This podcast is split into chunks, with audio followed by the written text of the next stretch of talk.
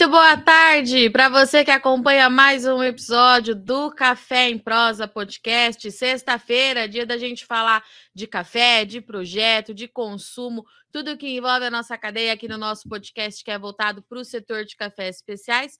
E hoje a gente vai falar sobre o café no mundo árabe. Mas para a gente entender o que está acontecendo por aqui, a gente vai trazer uma personalidade que tem feito bastante, que trabalha há muitos anos é, fazendo é, é, essa junção entre os dois entre os dois países, o Brasil e, e a região. E para a gente entender, a gente vai conversar agora com o Ali El Khatib. Eu tentei, vamos ver se eu acertei. Ali, seja bem-vindo. É assim mesmo a pronúncia? Correto. Certíssimo. Ali, Seja muito bem-vindo ao Café em Prosa. Estou muito feliz de tê-lo aqui conosco. Já conhecia o Ali antes de trabalhar com o café, né, Ali? Agora Universo Cafeiro nos unindo aí mais uma vez. Mas para a gente manter a tradição aqui do nosso podcast, Ali, gostaria que você se apresentasse aqui para os nossos ouvintes. Já sei que você é economista, sociologia você também fez, e mais do que ninguém fomenta aí o consumo da bebida. Mas se apresente para a gente, por favor. Bom, antes de tudo, Virgínia, quero te cumprimentar pelo seu serviço, pelo seu trabalho magnífico, pela toda a história do café e, evidentemente, te agradecer por esse honroso convite. Isso é muito importante, porque esse trabalho que você faz de divulgação, ele tem uma forma didática fácil de ser compreendido por todas as pessoas em todos os setores da sociedade brasileira. Isso é muito bom. Parabéns. Muito bom, meu nome é Ale, meu nome é Ali El-Khatib. Se alguém quiser falar em árabe, é Ali El-Khatib. Sou brasileiro, nasci em São Paulo, num bairro fantástico que é o Tucuruvi, mas fui criado no interior do estado de São Paulo, numa pequena cidade no noroeste do estado, que é Lavínia. Depois a gente, a família se mudou para o Paraná, onde tivemos uma fazenda de café em Caloré, bem norte novo do Paraná, próximo a Jandaia do Sul, Apucarana, e foi lá praticamente que eu tive todas as informações e vivi a história do café. Mesmo pré-adolescente, adolescente, acompanhava meu pai em toda a lavoura do café, em todos os momentos, até a colheita, depois o café no terreiro, enfim, toda essa situação. No entanto, à noite não tinha luz e energia elétrica. Meu pai é, ouvia os cantadores moda de viola, mas a viola autêntica, da roça mesmo.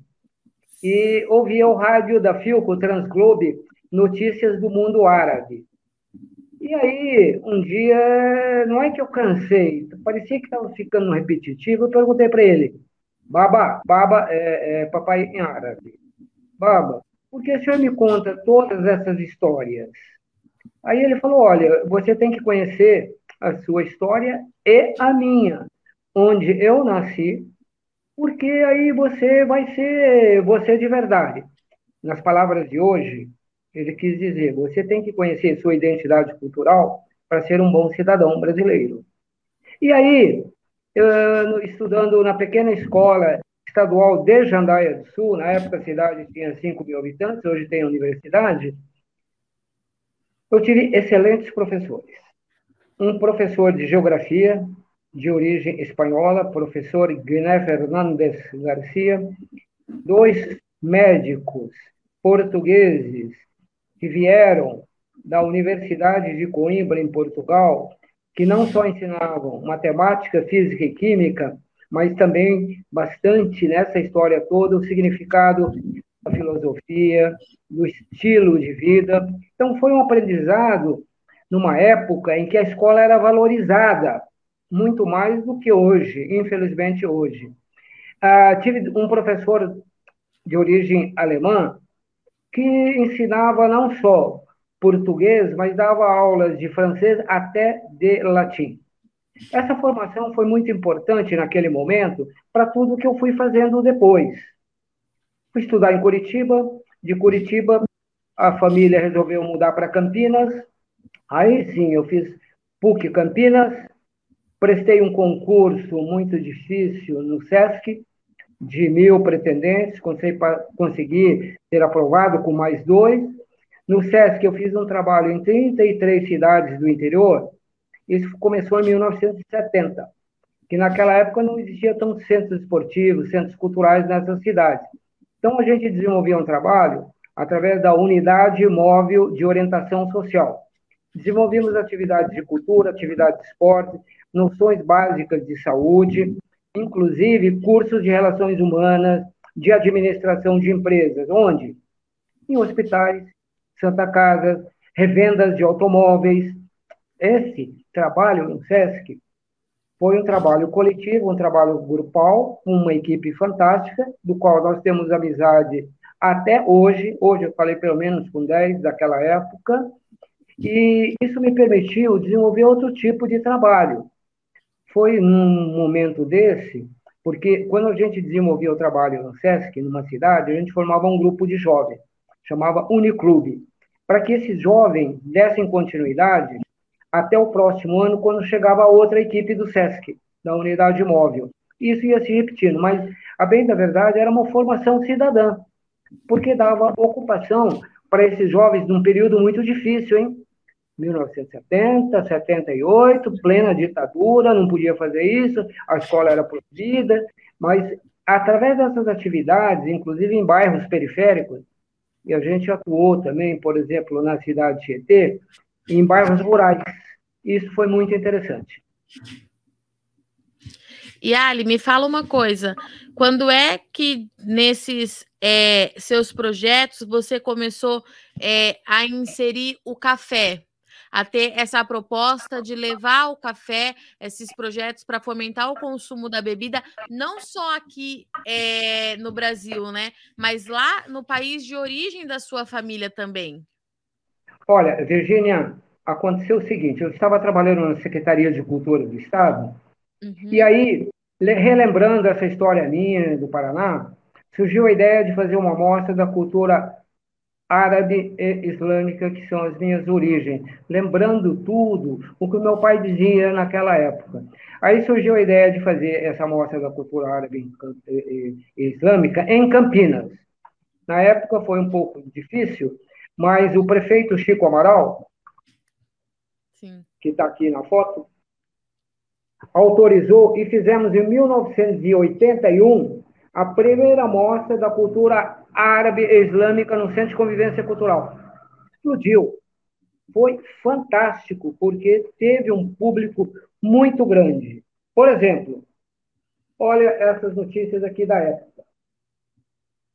Isto possibilitou a gente continuar. Então, se começamos em 1981, agora estamos completando 42 anos. Mas fizemos atividades de música, de dança, criamos a Orquestra Brasileira Jovem de Percussão Árabe. Num determinado momento, conversa com alguns amigos na universidade, surgiu a ideia de conversar um pouco mais sobre o café. Aí, em 2008, depois da, de uma mostra cultural é, na Estação Guanabara, também, na verdade, foi uma mostra cultural, mas é, foi o Campinas Decor. É, ao final do Campinas Decor, eu sugeri a Unicamp, na época o reitor era o professor José Tadeu Jorge, hoje secretário de Educação, fazer esse trabalho sobre o café, contando a história da própria Estação Guanabara, hoje é CIS Guanabara. Porque no Paraná, a gente morava também numa chácara em frente à estação de trem. E nessa estação de trem tinha um lugar que era nobre, como também tinha é, na estação Guanabara, que era o Armazém do Café. Bom, surgiu a ideia do Armazém do Café, surgiu a história do café, fizemos o projeto, foi aprovado. E a primeira edição foi em outubro de 2008. E aí o nome se chamou Campinas Café Festival. Fizemos a primeira edição e aí continuamos. Hoje nós estamos fazendo vários eventos anuais. Antes era uma vez por ano, agora são vários programas. Em todos esses programas, todos esses programa, surgiu o café de uma hora para outra. Ou o cafezinho depois de um seminário, mas sempre tinha a história do café. Num determinado momento, em que nós estamos fazendo um projeto maior sobre a cultura árabe, que também nasceu em Campinas, e que derivou desse grande projeto nacional, o Brasil Árabe. A contribuição da milenar cultura árabe na formação da identidade cultural brasileira. Muito bem. Esse foi um trabalho com o Unicamp, com o Instituto Agronômico, com o SESC, com o SENAC, com a Câmara de Comércio Árabe Brasileira, com a FAMBRAS, com várias em, eh, embaixadas árabes. Nós sabíamos que na sociedade brasileira existe muito sobre a milenar cultura árabe. Tudo bem. O quê? A gastronomia, a música, a ciência, a economia, e aí vai. Então, eh, listamos 18 probabilidades e que transformamos isso num seminário que foi realizado no SESC de Campinas. Entre o seminário, ele tinha a duração de, no máximo, uma hora. 15 minutos se apresentava o profissional, 15 minutos de café e depois temas de conclusão para debate. Acontecia o seguinte, no primeiro e no segundo dia. 15 minutos de apresentação do mestre, do professor, do especialista, e os 15 minutos de café ficaram 15, 20, até 30 minutos. No final, na avaliação, nós percebemos que durante o café é que se produzia maiores resultados. Foi aí que o SESC já tinha um pequeno projeto de café, café no Bully, Aí nós transformamos esse projeto maior no Campinas Café Festival. E aí muitos programas foram realizados. O Café no Trem, o Café Árabe no Trem Maria Fumaça, a corrida e caminhada do café na Fazenda Santa Elisa do Instituto Agronômico, inclusive a corrida Kids do café, e a coisa foi evoluindo. Em 2008, você deve se lembrar, só tinha uma cafeteria em Campinas. Sim. O nosso trabalho envolvendo toda a cadeia produtiva, a cadeira científica de consumo do café, e era muito divulgado, os jornais divulgavam, fizemos o roteiro turístico do café, a Band, TV Band, Bandeirantes, apoiou, divulgou muito, e isso foi crescendo. No entanto, tinha uma dúvida de alguns amigos, colegas, inclusive jornalistas. Olha, você é louco de querer fazer projetos de café com o Unicamp, com o Instituto Agronômico. Na brincadeira, eu falei, é, eu sou louco, sim, mas sabe o que, era? Acontece o seguinte, Virgínia, o que eu apresentei para a Unicamp e para o Instituto Agronômico é valorizar o trabalho que eles realizavam, um trabalho científico. O de divulgação, através do café, eu que, por isso que foi aprovado. Então, fizemos degustação de café na Unicamp, na FACAMP, onde como convidado, eu criei um núcleo de estudos e pesquisas árabes, para durar um ano, durou sete, com pesquisadores, inclusive viajaram para alguns países árabes. A falar nisso, são 22 países árabes. Sim. Esses 22 países têm 400 milhões de consumidores. Hoje, o Brasil é o terceiro maior vendedor de todo tipo de produto para esses 22 países árabes. A relação é muito grande. E o café, a venda do café especial do Brasil aumenta a todo ano para os países árabes. Então, nessa história toda, o café que ficou para nós como o aroma do conhecimento e o sabor da felicidade. Isso foi pegando. Nos meus alunos do curso da FACAMP, toda a conclusão de curso era sobre o café. Surgiram trabalhos brilhantes sobre isso. E a coisa foi ampliando, né? E, e, hoje nós temos inúmeras cafeterias em Campinas, muitas com extrema qualidade que você conhece, que você frequenta, e o público Sim. aumenta dia a dia, porque a cafeteria acabou se transformando no que é o, o café, é o produto que mais aproxima, produto né, saudável, que mais aproxima pessoas, povos e nações. Então, a cafeteria ficou um ponto de encontro, um ponto de reunião, um ponto de trabalho, tendo o café como um grande estímulo.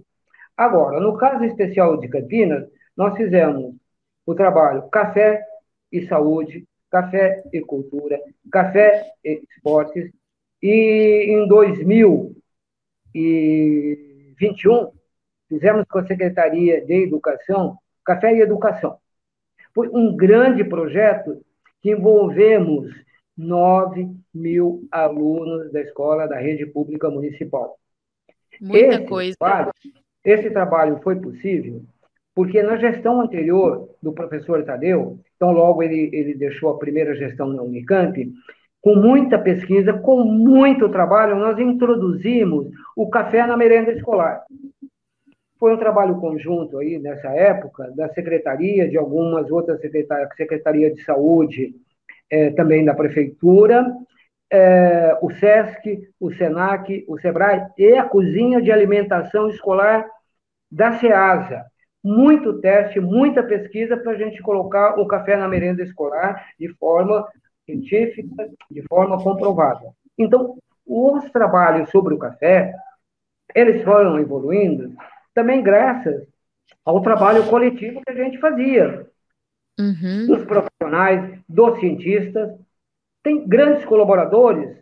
O doutor Sérgio Barreiras Pereira, o querido amigo Sérgio, que você também conhece, Sim. foi um grande parceiro. E aí eu vou contar alguma coisinha importante e histórica. Eu estava com a minha filha em Poços de Caldas, quando uhum. o meu irmão era vice-prefeito, e aí a gente ficou sabendo que ia ter um encontro de produtores de café é, numa pequena cidade do interior de Minas, mais perto é, de Poços de Caldas. Nós fomos com dificuldade, porque onde é a estação tal? Ah, ali pelo Calípio, ah, depois da porteira de Tauba, mas chegamos na fazenda atrasado. Esse seminário estava terminando. Aí eu falei com a minha filha, nossa, a gente atrasou, perdemos o seminário. Alguém da mesa, uma mesa de profissionais, alguém da mesa, acho que o coordenador, falou, olha, nós estamos encerrando, mas vamos dar a oportunidade de mais três perguntas. Eu levantei o braço. Minha filha me cutucou, você está louco? Falei, vou perguntar. Aí, aí que eu perguntei, olha, é, eu tenho uma ideia de fazer um trabalho para divulgar toda a história de vocês, produtores aqui, os cientistas também, até chegar na gente que tomamos o café. A gente não toma café, a gente toma a história de vocês. Será que isso é possível, começando por Campinas, que tem a Unicamp, tem o Instituto Agronômico? Aí o coordenador mesmo, para quem que é essa pergunta? Virginia, eu não conhecia ninguém. Eu falei, olha, fica à vontade. Levantou um cara grandão, ô, oh, essa ideia é maravilhosa. Conta comigo, eu sou do Instituto Agronômico, depois aqui dessa palestra, vamos conversar. Doutor Sérgio Barreiras Pereira, meu primeiro Implacável. companheiro. Sérgio está comigo em todos os momentos, muita discussão, todos os trabalhos conjuntos. Então, não é que ele nasceu por um acaso. Uma história Sim. começada em Floré, norte do Paraná, evoluindo. A história do meu pai, a Unicamp, o Instituto Agronômico, a Secretaria da Educação, os próprios alunos, porque, veja bem, para professor Tadeu, na época, secretário de Educação, depois de todas as pesquisas com vários departamentos da Secretaria da Educação, da Cozinha de Alimentação Escolar, inclusive a diretora do curso é, de, do, da, da, da, da, própria é, PUC, curso de nutrição, ela também foi aprovar essa história do café lá na cozinha de alimentação escolar da SEASA. Então, teve muitas, muitas aprovações. No entanto, o professor Tadeu diz, a última aprovação ou não aprovação será dos alunos. Os alunos aprovaram, e aí a coisa foi ampliando. E, e Ali, hoje, se a gente for assim, em que ponto que você acha que a gente está é, para essa questão do, do mercado como um todo de café hoje? Né? A gente conversava um pouquinho antes de entrar aqui ao vivo no podcast, e você, justamente durante todo o nosso bate-papo, falou da importância dessa valorização da cultura como um todo, de ponta a ponta, falou também do papel das mulheres. Em que pé que você acha que nós estamos hoje quando a gente fala em café? Olha, você tem uma, é uma peça importante nessa história. Primeiro que você, a gente já havia conversado há muitos e muitos anos sobre Sim. isso, e você assumiu esse papel. Então, mas você assumiu, não alguém que te contratou nada, você assumiu também de forma gradativa e consciente. Igual a você, muitos outros programas surgiram, os próprios jornais começaram a valorizar a produção dos cafés especiais. Não é que é caro, é um preço justo, Sim. da forma com que ele é colhido, da forma com que ele é torrado. Hoje a torrefação é especial. Para a gente fazer o café árabe, por exemplo, nós temos que ter um café super especial. E nós temos esse aqui que você deve conhecer, do Fernando Santana, o baristando, Sim. o Bourbon. É, é o ideal para a gente fazer o café. E aí, nós começamos a participar da Semana Internacional do Café em Belo Horizonte. Sim. O que, é que nós fazemos? Eles nos oferecem a organização da editora do café, a revista Expresso, outra grande colaboradora, que é tua amiga também, Mariana Proença, sempre Sim. com a gente. Fazemos a história da mulher das aldeias árabes e o café, onde? Num espaço maravilhoso da Semana Internacional do Café em Belo Horizonte, que é a Cafeteria Modelo. Então, esse trabalho de conscientização, ele vai crescendo. Ele vai crescendo. Por exemplo, a última edição, é, o ano passado, em novembro, em Belo Horizonte, tinha muita gente assistindo uh, o meu trabalho, que era um workshop.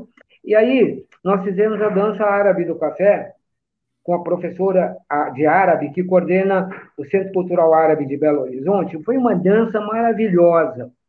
No final, tomamos o café, explicamos, e as pessoas ficavam se juntando, como o café sempre junta pessoas. Aí vieram dois árabes. Né? Falando em árabe, eu falo árabe. Eu perguntei, como é que vocês ficaram sabendo? Como é que vocês vieram? Nós não ficamos sabendo. Nós ouvimos a música lá do outro lado e Olha. viemos pela música.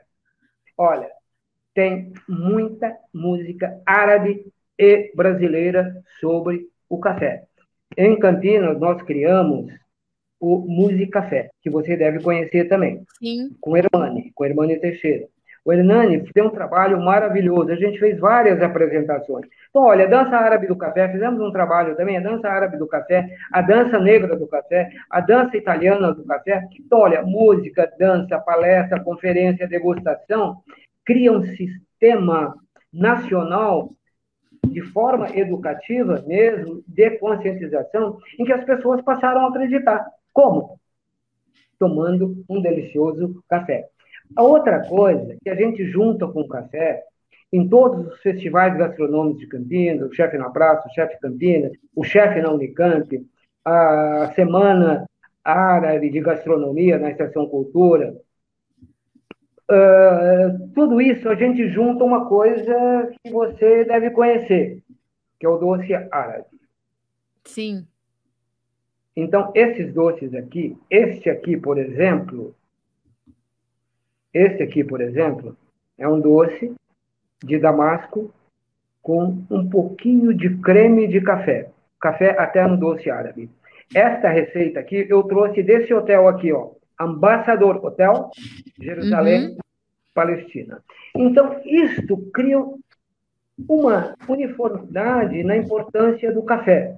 No entanto, o que você perguntou, e é importante ressaltar, o papel das mulheres.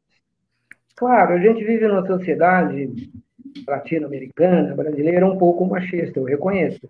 Só que aí eu me lembrava que quem levava a refeição para nós às quatro e meia, cinco horas da manhã, é isso que a gente comia no cafezal, eram as mulheres.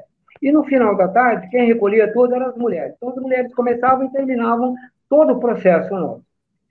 Depois eu fui percebendo em algumas palestras e conferências que eu fiz, em São Bento de Sapucaí, por exemplo, um seminário só de mulheres do café, e que as mulheres estavam assumindo um papel fundamental na produção, na colheita, na torra, como baristas em todos os setores do café. E isso é verdade. E a maior prova é a Virgínia, que está aí com a gente. Ali, ó, eu vou deixar aqui um convite para você é, para você vir aqui na redação do Notícias Agrícolas, a gente fica em Campinas, eu continuo morando em Campinas. Vem você, vem o Baristano, vem o Serjão, para a gente fazer um café em prosa com você fazendo o café árabe. O que, que você acha? Olha, acho a ideia fantástica. Eu vou fazer uma coisa especial que ainda não fiz.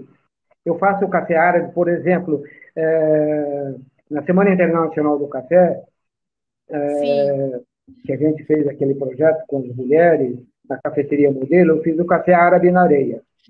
Sim. É, é um pouco difícil de fazer, mas eu vou fazer o café árabe com isso aqui que eu trouxe, em árabe Herácua, para fazer o café árabe, que eu trouxe de um antiquário de Jerusalém, na Palestina. Vou levar Nossa. algumas para você e fazer o autêntico café árabe, aromatizado, e será uma satisfação muito grande. E fazer isso, sabe, em homenagem às mulheres que trabalham em toda a cadeia de produtivo do café, inúmeras mulheres cientistas.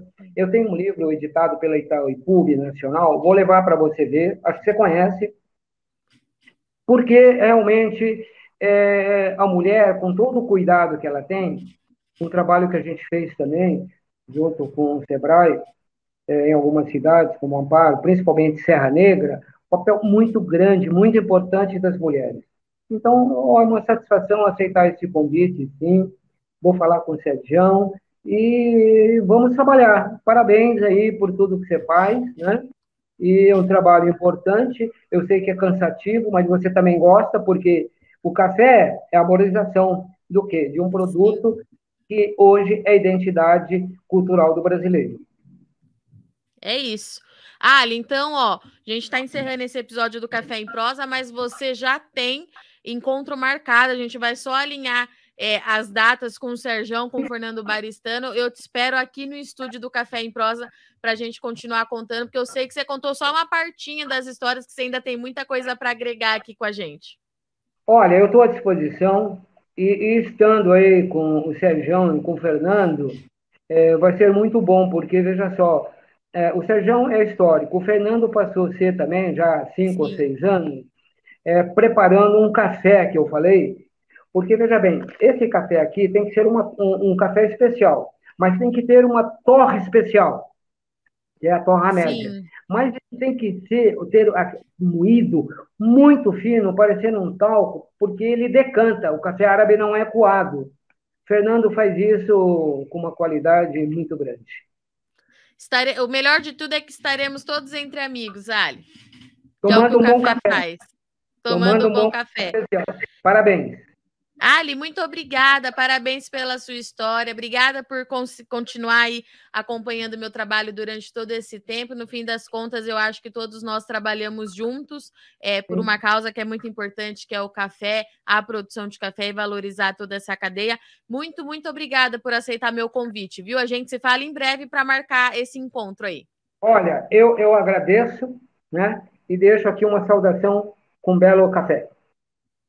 Até, Ali. Até o próximo. Até o próximo.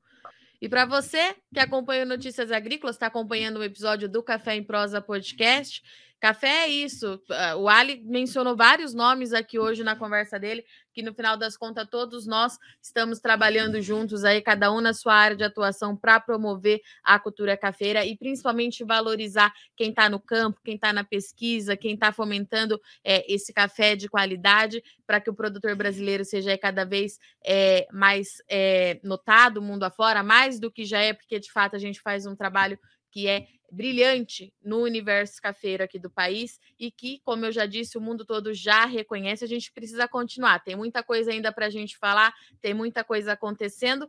E eu sou Virginia Alves, eu agradeço muito Sol Dias Companhia. Bom final de semana, tome bastante café e até semana que vem.